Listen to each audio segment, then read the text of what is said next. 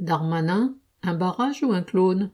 En réunissant ses partisans à Tourcoing dimanche 27 août, le ministre de l'Intérieur, Gérald Darmanin, a pris date pour la présidentielle de 2027, prétendant incarner l'alternative à Marine Le Pen. La question n'est pas nouvelle. En situation de crise, tous les gouvernements rançonnent la population au profit de la minorité des grands possédants.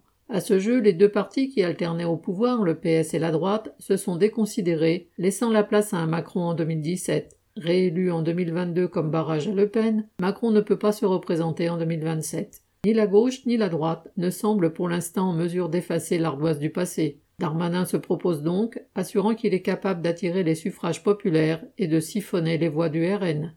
Mais si Darmanin en appelle au peuple, voire aux travailleurs rebaptisés classe moyenne, il n'a rien à leur offrir.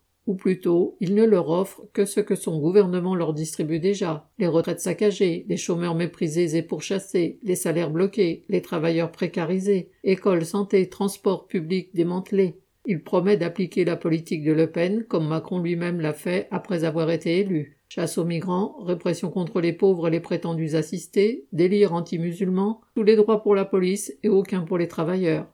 Le programme de Darmanin, ou plutôt son prospectus de vente, se résume à prétendre éviter l'arrivée de Le Pen au pouvoir en assurant à ses électeurs qu'il fera, lui, la politique qu'elle propose depuis toujours.